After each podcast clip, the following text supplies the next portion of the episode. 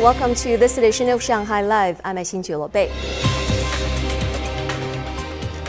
The Shanghai Auto Show is making a roaring return after a one-year hiatus, and this year's models are all about comfort and ease of driving in a clear nod to autonomous driving. Our reporter Sun Siqi navigates the massive National Exhibition and Convention Center and brings us the details. At this auto show, car makers are introducing what they call a sensorial driving experience, basically making driving not a pain on busy city roads. And here we have Cadillac's new electric model LYRIQ with enhanced Super Cruise function that is capable of doing lane change for you even on busy city highways. The feature works on some expressways like the middle and outer ring roads and most highways leaving the city. The automaker is mapping more roads, and the data can be downloaded to a car's computer system. So already now we have around about 300,000 kilometers worth of uh, road mapping in China available. Most of those are obviously in tier one and two cities, so Shanghai is pretty well um, covered already. Going forward with future generations of uh, Super Cruise, we will then also be able to cover around about 95% of all driving scenarios, and that will then uh, include basically door to door autonomous driving. Onto sports cars. After launching the EVs and e-hybrids, Porsche felt like now is the time to bring some of the classic models in limited edition to the China market. This Boxster 25 is retailing at just under 1 million yuan right here. The amount is limited to 1,250 vehicles worldwide.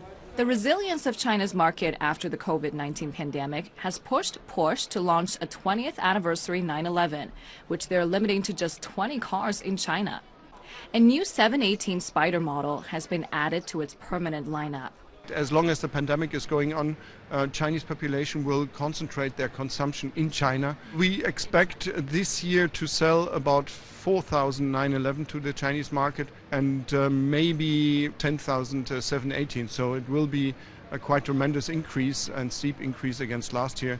In terms of comfort, features like heat massages in the back seats that appeared in luxury SUVs a couple of years ago are popping up in more affordable models.